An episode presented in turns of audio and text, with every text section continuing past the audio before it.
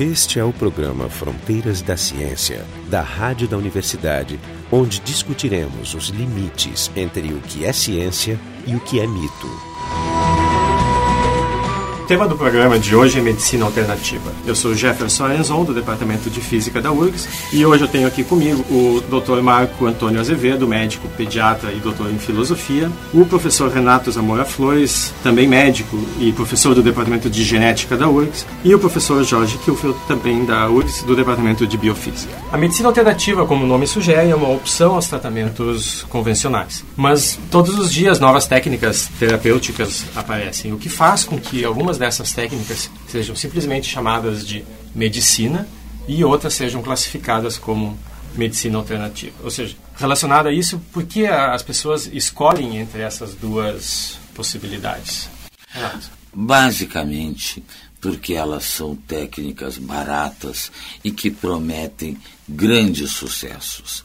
Então, o aspecto triste de toda essa história, desse bloco de coisas que nós estamos chamando aqui de medicina alternativa e que basicamente são um conjunto de técnicas para lhe enganar, lhe iludir e tirar o seu dinheiro, é que elas se aproveitam do sofrimento seu ou de outras pessoas que estão doentes. Bom, por que tem espaço para essa gente? Tem espaço para essa gente porque a medicina tradicional, ainda que baseada numa ciência de alta qualidade, é cara, não é democrática e, muitas vezes, para doenças terminais, não lhe garante sucesso. Então, se você tem alguma coisa que não garante sucesso que é cara e difícil de conseguir, e tem uma outra alternativa que é barata, promete tudo em termos de felicidade e cura e de fácil acesso, por que não escolhê-la? Bom, a diferença é você sabe avaliar quanto que uma consegue lhe garantir alguma chance estatística e a outra também? Não, pois é, esse é o problema.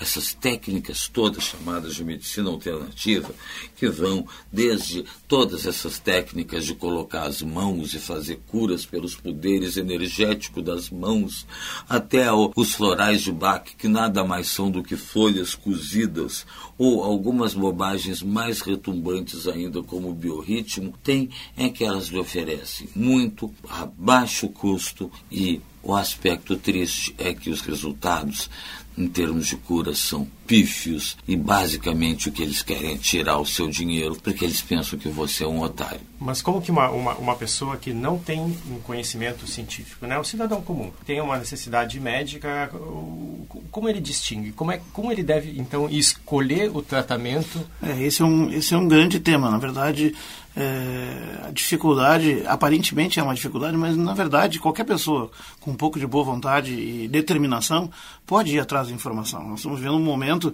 inclusive, que a informação está disponível como nunca. Né? Quase todo mundo, com exceção das pessoas muito pobres, tem acesso, por exemplo, à internet onde evidentemente é muito mais fácil achar lixo e mentira do que coisas úteis, mas com algumas referências, algumas sugestões, ou conversando e pedindo opinião para pessoas e tal, tu consegue definir, ter algumas ideias. Por exemplo, tu pode desconfiar de uma forma de cura se ela estiver prometendo uma coisa muito rápida ou muito eficiente ou que cura muitas coisas ao mesmo tempo. Ou, e como tu vê muitas vezes nesses comerciais, dessas TVs comerciais que tem ah, esses programas de comerciais de vender produto à noite, que vende o chazinho, a ervinha, não sei o que, é, falando grande descoberta genial, científica, cura milagrosa, produto exclusivo da nossa empresa, ingrediente secreto ou ancestral, conhecido apenas por nós, enfim, misturando isso com uma terminologia aparentemente médica, o medicalês, né? E também um pouquinho de teoria conspiratória para dar um tempero especial, porque já se defende alegando que qualquer pessoa que critique o seu tipo de prática, na verdade, está tentando suprimir a possibilidade de oferecer algo melhor para as pessoas. E basicamente, se tu olhar, são testemunhos. Veja, um médico, quando ele está explicando como o remédio funciona, ele está explicando o mecanismo do remédio. Ele não está contando o caso da dona Dorinha ou do seu Zé, que tomou o remédio e sentiu assim ou tal, embora ele até possa fazer isso mas uh, uh, esses elementos a gente já deve desconfiar. Né? E simplesmente tudo que parecer fácil demais, bom demais, é como diz o velho ditado, parece bom demais para ser verdade. Quando nós estamos falando de saúde humana, como o, o professor Renato mencionou, é o sofrimento, a possibilidade de sofrimento, ninguém quer sofrer, e muito menos que seus queridos, seus parentes, seus próximos sofram.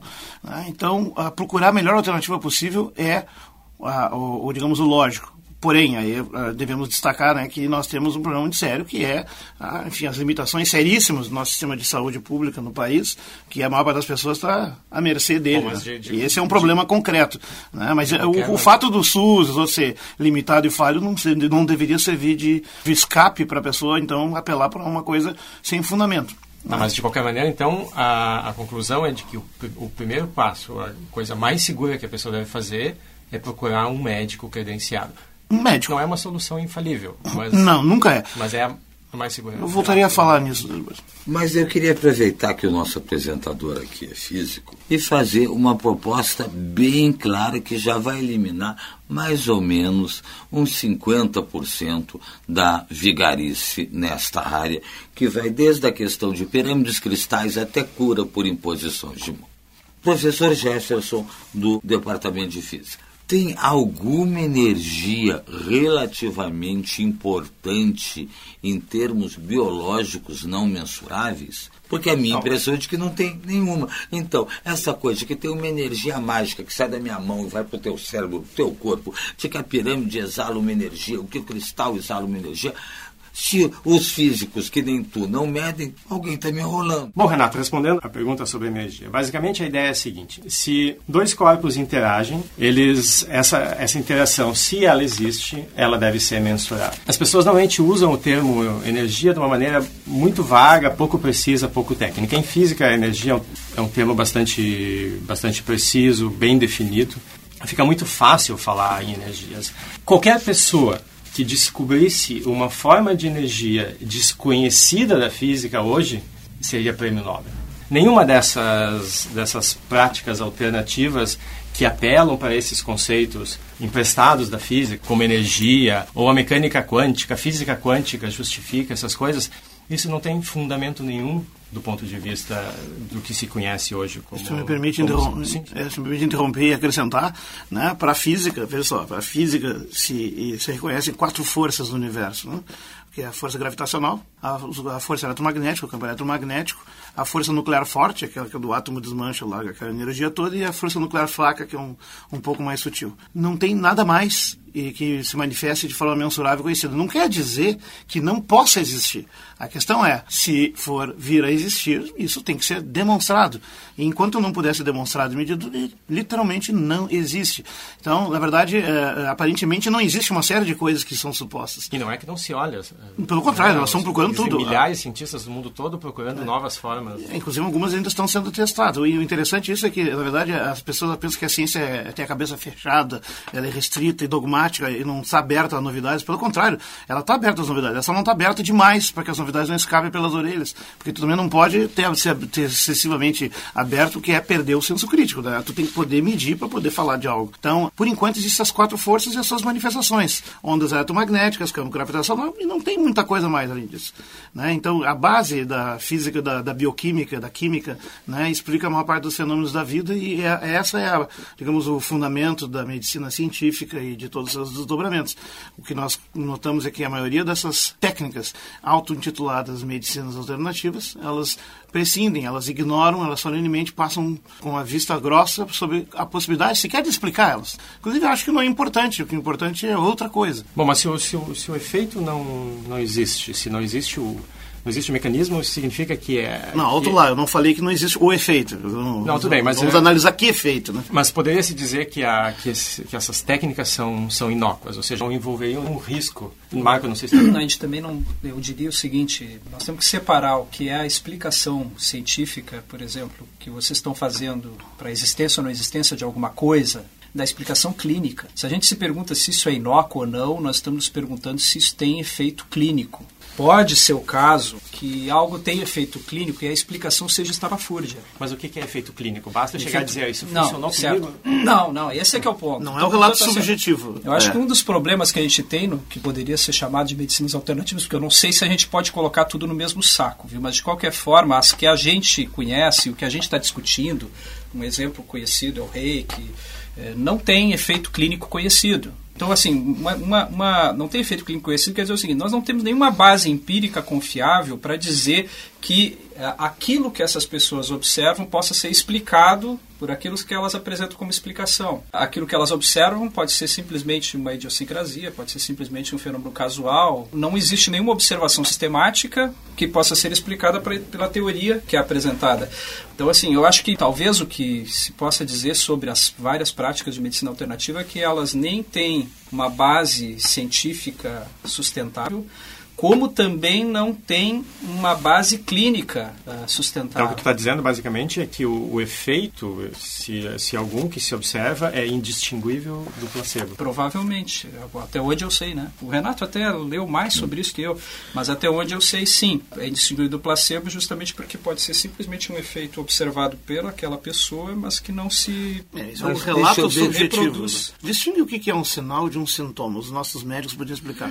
O que é um sinal, o que é um sintoma? Vamos começar. Na medicina a gente chama de sintoma aquilo que um paciente apresenta para o médico, para o clínico. É o relato dele, que é subjetivo. É, é, é subjetivo porque parte da, da, da, da experiência dele. Eu estou com é, dor de barriga. É, é subjetivo nesse sentido que é aquilo que aquele paciente experimentou e ele relata para o médico. O, sin, o sinal é aquilo que o médico observa. É, é, subjetivo nesse sentido, é aquilo que o, me, que o paciente Mas o médico não é tão subjetivo, ele não, tem uma experiência, não, é, não ele é conhece padrões. Que é uma invenção da cabeça dele, né? Ele Sim. diz assim, eu estou sentindo dor de cabeça. Ele que está me relatando uma dor de cabeça. Mas um médico olha e vê um olho ictérico amarelo, ele tem uma isso interpretação. É um sinal. É um sinal. E da observação de sinais e sintomas, isso já é clássico na medicina desde muito antes da era das ciências contemporâneas, né? Isso vem desde a época de, da, da, medicina grega, né? A correlação de sinais e sintomas leva o médico a suspeitar de um diagnóstico. O diagnóstico é uma explicação possível para aquilo que está sendo observado, aquilo que o paciente relata, aquilo que ele observa.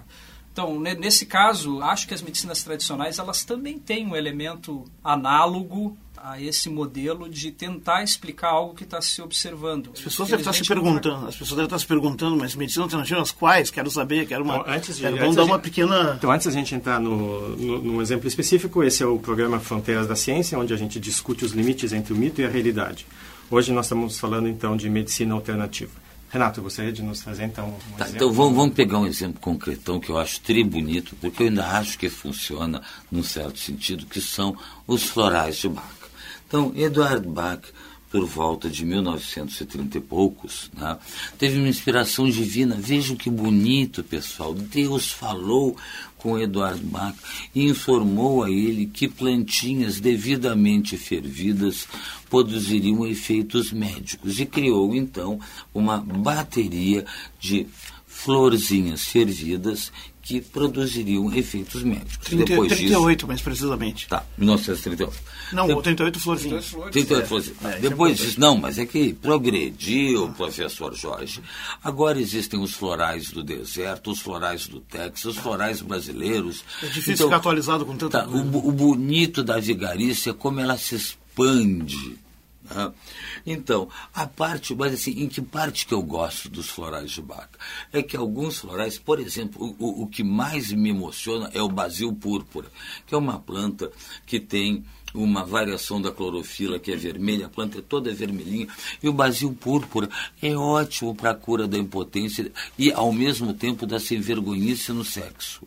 Veja que maravilhosa indicação médica. A melhor formulação do basil púrpura é em conhaque. Vocês não podem rir, mas existe formulação de florais que, em vez de ser em solução alcoólica, é em solução de conhaque. Então, veja, Eu três favor, doses. Parece ótimo. Mas ótimo, é isso. Tô, três tô nessa.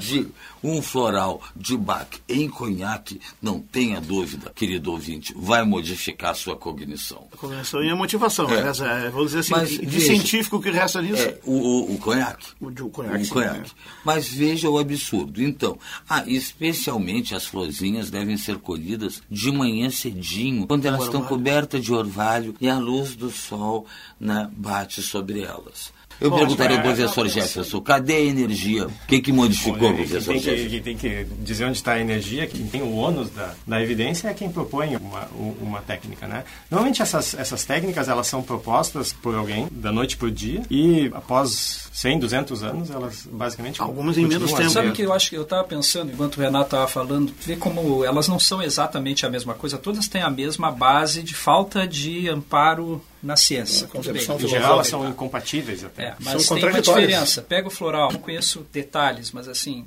é, o que eu entendi até do que o Renato falou e do que eu sei, a teoria nasce de imaginação fértil, assim, de um certo, uma, uma certa especulação. E poética até. Né? Ou seja, a especulação começa primeiro e depois se postula que isso dá solução para uma série de problemas. Algumas outras áreas são um pouquinho diferentes. Pega o caso da homeopatia. A homeopatia ela começa que com foi o assunto do nosso programa da semana passada, está disponível no blog do coletivo ácido cético. e no programa Eu digo assim, ela já começa página, da né? experiência clínica. Ainda que a explicação para aquilo que se observa possa não ter base científica, ela começa da experiência clínica. O floral parece que não começa da experiência clínica. Mas né? eu acho que a origem da homeopatia é a mesma. Foi, foi tirada do, da, da, da, noite para o dia, né? o princípio da, da similaridade. Não, mas, mas, mas, mas, assim, hipóteses científicas podem ser tiradas da pode, noite pode. dia. pode. A origem é livre, né? Não, é, claro, claro. O problema é como tu comprova elas. Por exemplo, se um sujeito está observando algumas coisas, né? E ele, sus, sus, ele postula uma hipótese de que se ele fizer isso, alguma coisa vai acontecer. Ele pode desenvolver algum tipo de observação ou experimento para comprovar que aquilo vai se comprovar Não, tal como uma hipótese. Existem inúmeros exemplos de, de ideias científicas que apareceram em sonhos. É. Bom, olha, eu acho que é importante dizer assim, ó, que é, é tipo do que uma das características que a gente está tentando caracterizar aqui a medicina dita alternativa, depois você vai comentar o que, que, quer dizer essa palavra alternativa, né? Alternativa a quê? É, é na verdade, é, isso já é um termo uh, imbuído, im, tem muita propaganda embutida, porque ela já se apresenta como uma alternativa, e uma alternativa é algo que é equivalente a quando na verdade ela não é. Então isso aí ela fazendo um empréstimo da respeitabilidade do prestígio científico é, da medicina tradicional é. e é por isso que nós classificamos ela como pseudociências, são falsas ciências, elas usam esse, esse verniz de respeito angariado para dizer-se científica também. Então na verdade a medicina alternativa, que em alguns lugares se chama de medicina complementar, também é um, é um termo já carregado de interpretação, ela complementa né? E aparentemente não, não é negativo, não é ruim. E aí tem que ver as motivações que há por trás disso. O que, que leva as pessoas a procurar a medicina alternativa? Já falamos aqui da, das, de falhas do sistêmico, do sistema de saúde pública, né? Que as pessoas, da maior parte da população, não tem acesso com muitas limitações. Tudo isso nós já sabemos. Mas tem um problema mais concreto, né? É, que no fundo, no fundo, a motivação até é, é mais humana, no sentido que é, os tratamentos médicos, eles envolvem os de verdade, né? Em geral, algum tipo de risco e desconforto. Por exemplo, um tratamento com quimioterapia ou com medicamentos sem efeitos colaterais, o cara fica mal, ele vomita, perde cabelo, fica todo anquilosado, depois se recupera ou não. Ah, as pessoas, ao ver pessoas queridas passando por isso, não querem passar por isso também. Uma cirurgia é abrir um corte na pessoa para infeccionar, é uma coisa agressiva. Mas, é, evidentemente, os médicos sabem que só se faz isso quando é o último caso. Mesmo assim, esse é, essa é, na relação custo-benefício, a melhor saída. O que as medicinas alternativas têm no lugar é que elas são minimamente invasivas. Cirurgias elas, espirituais, por exemplo? Nem toca no sujeito, não tem nem risco de infecção, que aliás é ótimo, né? Isso, inclusive, é interessante, porque cura por imposição das mãos já existe há, há séculos.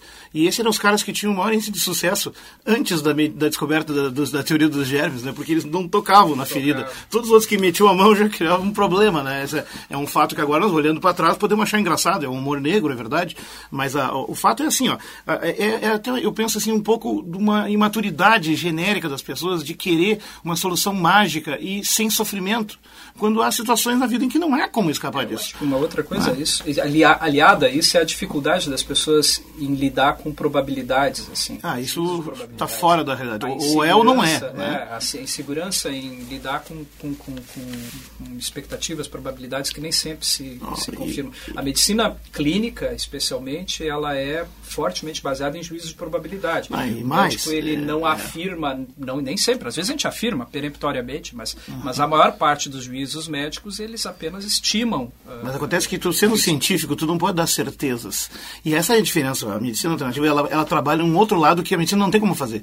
Ela trabalha o lado da esperança, mesmo que não tenha fundamento nenhum. Sim, ela tá vai dar esperança mesmo quando tu não tem nenhuma esperança, o que tá é uma desonestidade. Quando está ministrando um, um placebo, eu acho que o placebo vai funcionar melhor em alguns casos, sim. Se a pessoa que está ministrando disser com segurança, isso vai resolver o teu problema. Esse é um problema do placebo. Disser, tu tem 70% de chance de melhorar com esse remédio. É, acho que a pessoa precisa dessa. Esse é um problema intrínseco à natureza do placebo. O problema é assim, ó, se tu o placebo para uma situação de natureza psicossomática, hum, sei lá, da ansiedade, psicológica, básica, não vai fazer mal, vai ser até bom, vai ajudar o cara a se recompor e beleza, vai funcionar. Mas se aquilo servir para mascarar uma coisa mais grave que está sendo tão mal diagnosticada e conduzir o fulano para um tratamento inadequado, nós estamos diante de uma espécie de crime, né? de, de, de redirecionamento, estamos atrasando ou impedindo impedindo alguém de ter acesso a, digamos, a alternativa, a melhor alternativa existente, né?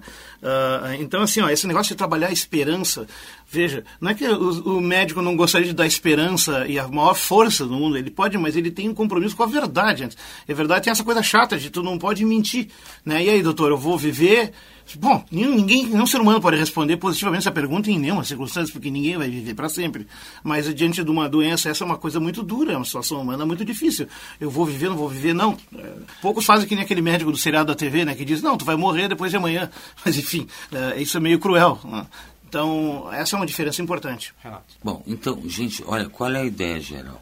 É que esse conjunto de coisas que se rotula de medicina alternativa se aproveita da eficiência da medicina científica, dessa que, mal ou bem, quando você consegue consulta, está no SUS, mas que, pelo menos, quando a gente tem dinheiro, e isto é muito inadequado se ela está disponível só para quem tem dinheiro, funciona, e lhe oferece alguma coisa que não funciona e se aproveita do seu sofrimento e do seu desconhecimento de questões técnicas, porque algumas questões dessas são muito complicadas e levam anos para a gente estudar e entender, e tentam lhe vender uma experiência, uma esperança e uma possibilidade de cura que não é real.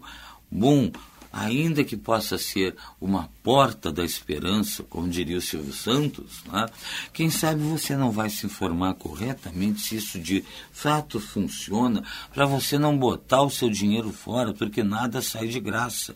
Mesmo que não lhe cobrem nada, mesmo que você vá no centro espírita e lá tem o homeopata do centro espírita, tenha o médico de floral do centro espírita, tem aquela pessoa que é terapeuta de imposição de mãos, que vai ter benção, vai ter qualquer tipo de cura. Ainda que isso tudo seja de graça, o problema é se você tem uma doença importante que a medicina científica pode tratar, você demorar para se tratar vai fazer você morrer mais cedo. Tem uma questão legal também, né? Por exemplo, o, o CIMERS publicou uma, uma nota no jornal no passado dizendo que... Um ano atrás. Um ano atrás. E a medicina é uma só. Qualquer outro, outro exercício, qualquer outra prática da medicina é ilegal. É legal, é charlatanismo. Essa é a palavra. Aliás, é, é, talvez seja o caso trazer um exemplo bem concreto aqui. Existe uma apresentadora de televisão americana chamada Pat Davis. Né? Ela, a mãe dela tinha tido câncer, tinha feito duas quimioterapias, passou muito mal, ficou todos aquelas, aqueles efeitos colaterais e feriu o cabelo, ficou muito mal e ela e acabou morrendo. Então, ela, quando teve diagnosticado câncer também, de, de mama, né, ela optou por não fazer o tratamento de quimioterapia tradicional, era grave a situação dela, e ela foi por uma terapia chamada terapia de Gerson. É, o nome é engraçado, mas é, só é conhecido lá nos Estados Unidos, Max Gerson, que basicamente consiste em, em 13 horas de dietas diárias de tomar e beber eh, eh, sucos de bebidas e fruta e verduras verdes, né, enemas de café, quatro vezes ao dia, que é uma lavagem do reto, né, e é, alguns exercícios respiratórios né? Uh, bom, ela fez esse tratamento e publicamente no seu programa dizia, não, estou fazendo isso porque o outro não dá e essa é a alternativa. Depois de dois meses ela descobriu que a alternativa não estava funcionando e resolveu voltar para a quimioterapia, porque não estava morrendo, né? E o resultado é que em quatro meses ela estava morta. A gente não sabe se ela ia sobreviver se tivesse feito a quimioterapia desde o início, mas ela provavelmente ia mais chances. Esse é o fato. A medicina não dá esse tipo de certeza. Não, não. Se fosse, era garantido. Nunca é. São coisas é, estocásticas, ao acaso. A gente tem muitos casos e, e, que, que não dá certo. Mas nos que dá, ainda é a melhor chance possível. Então, esse tipo de cálculo frio é que é, é difícil transmitir para as pessoas, né? Mas só que ele, no fundo, no fundo, expressa um tipo de maturidade. Quando tu vai escolher entre duas coisas, tu vai escolher aquela que, de uma forma ou de outra, é, é mais é, garantida, mesmo que seja em termos probabilísticos. Esse, é o, esse é o programa Fronteiras da Ciência, hoje discutindo, discutindo medicina alternativa. Como a gente está chegando já no final do programa, Gostaria que vocês fizessem suas considerações finais, Marcos. Eu tenho talvez um, uma dúvida sobre as consequências, consequências do juízo que se possa fazer sobre as diferentes formas e práticas alternativas do ponto de vista do, da regulação e, e, da proteção, em parte, na minha opinião, também da liberdade das pessoas de optar. O que eu quero dizer é o seguinte: nem assim, ó, as, as pessoas, elas, de um modo geral, elas podem ter o direito de serem estúpidas. É, nós temos que pensar em que medida, esse é, esse é um problema para mim, eu estou colocando porque eu não tenho isso bem claro, mas assim, é, em que medida a gente pode tomar a posição da ciência como a posição oficial a ponto de declarar a ilegalidade de tudo que é prática que não tem base científica. Por exemplo, e, até porque tem algumas fronteiras que são diferentes. Nós temos que diferenciar, por exemplo, um tipo de caso como esse que tu citaste há pouco, uhum, uh, dessa apresentadora. uma pessoa que fazia uma, um tratamento para o câncer alternativo, Sim. de alguém que faz, por exemplo, o uso de florais de bar. É bom, claro, são muito outra, diferentes. Outra, é, outra, por exemplo, que é tido como medicina alternativa, mas que eu não sei se cairia nesse escopo nosso de ser absolutamente anticientífico. Um exemplo, massagem ayurvédica. Não é algo propriamente destituído de efeito mensurável. Não, massagem é ótimo. Entende? Pois é, mas, mas é incluído no escopo, no bojo. Então, então, nesse ponto, talvez eu aqui esteja fazendo um papel um pouquinho crítico é, também do limite da crítica. Eu tendo a achar que nós temos que achar, a sociedade precisa encontrar uma posição de equilíbrio. É, eu gostaria de viver num mundo em que as pessoas pudessem ter a liberdade até mesmo de serem estúpidas. Por outro lado, é verdade que nós não podemos permitir que alguém possa se avocar da condição de profissional e oferecer algum tipo de alternativa de tratamento, por exemplo, para as pessoas que pode submeter elas a riscos sabidos, conhecidos. Uma coisa é um risco desconhecido. Por exemplo, eu não sei que riscos há o floral de bar submete as pessoas. acho que o risco é basicamente de tu evitar é, um tratamento tradicional. Pra, Mas é, e se ela dedicar. sabe disso? Hum. Se ela está ciente disso? Agora, é diferente, por exemplo, quando tu tem um tipo de tratamento que promete algo e que a ciência já provou que aquilo é ineficiente e que pode uhum. submeter ela a um risco. Alguns Isso casos. me parece claramente um exemplo de, que, de algo que possa ser proibido. Ah, tem, outro, tem outro exemplo de que, que deve ter uma legislação no caso das vacinas. A pessoa ela poderia, em princípio, se recusar a tomar uma vacina, mas isso eh, acaba minando o, o efeito de, de imunidade de bando que a gente necessita para controlar uma doença contagiosa. Uhum. Então, eh, nesse caso, deveria existir uma obrigatoriedade. É, eu, eu, eu acho, inclusive, assim, ó, que até, até pegando um pouco a, a expressão que tu utilizaste, eu acho que as pessoas não são estúpidas, de fato. O que tem, elas não têm a possibilidade de ter o acesso aos vários ângulos de uma mesma questão, porque algumas dessas disciplinas, elas, elas conseguem fazer muito mais barulho e ter mais presença, e nós estamos também vivendo uma época de uma mídia de massa que favorece a difusão das versões mais eh, pobres e, e, e equivocadas, né? porque elas vendem mais, elas vendendo esperança é mais negócio que fazer só uma notícia. É, se bem que o noticiário é de uma notícia, mas os documentários são de boas notícias, é uma, é uma contradição aparente. É, nós não tivemos tempo, lamentavelmente, eu quero encerrar com isso também, né, mas assim, tem muitas outras uh, classes, modalidades de terapias alternativas, como por exemplo a iridologia, a reflexologia, né, enfim, a aromaterapia, qual a Floresta de Barra é um caso particular homeopático, uma versão homeopática dela, enfim, a cromoterapia, isso poderia ser analisado, não vou analisar em programas eh, específicos, específicos em outro momento, mas ah, em, em, princípio eles todos carecem da mesma situação. Né? Elas podem desviar de um caminho mais uh, adequado e confiável né? e, testado. E, e, testado, e eventualmente pode ser usados para explorar a boa fé e uh, o desejo das pessoas de não sofrer e de resolver os seus problemas.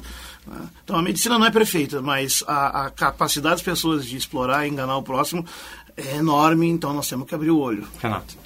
Bom, parafraseando Sylvester Stallone, a ignorância é uma doença e o fronteira da ciência é a cura. Assim, se você usa cristais, pirâmides, florais de bar, cura por imposição de mãos é ou outro tipo de bobagem, por favor, assista o nosso programa frequentemente todas as semanas, porque senão você é capaz de ter uma doença grave no seu bolso. Você vai gastar dinheiro à toa. Não seja um otário. Assista Fronteiras da Ciência. Bom, como o Renato já disse, esse foi o programa Fronteiras da Ciência, onde discutimos medicina alternativa.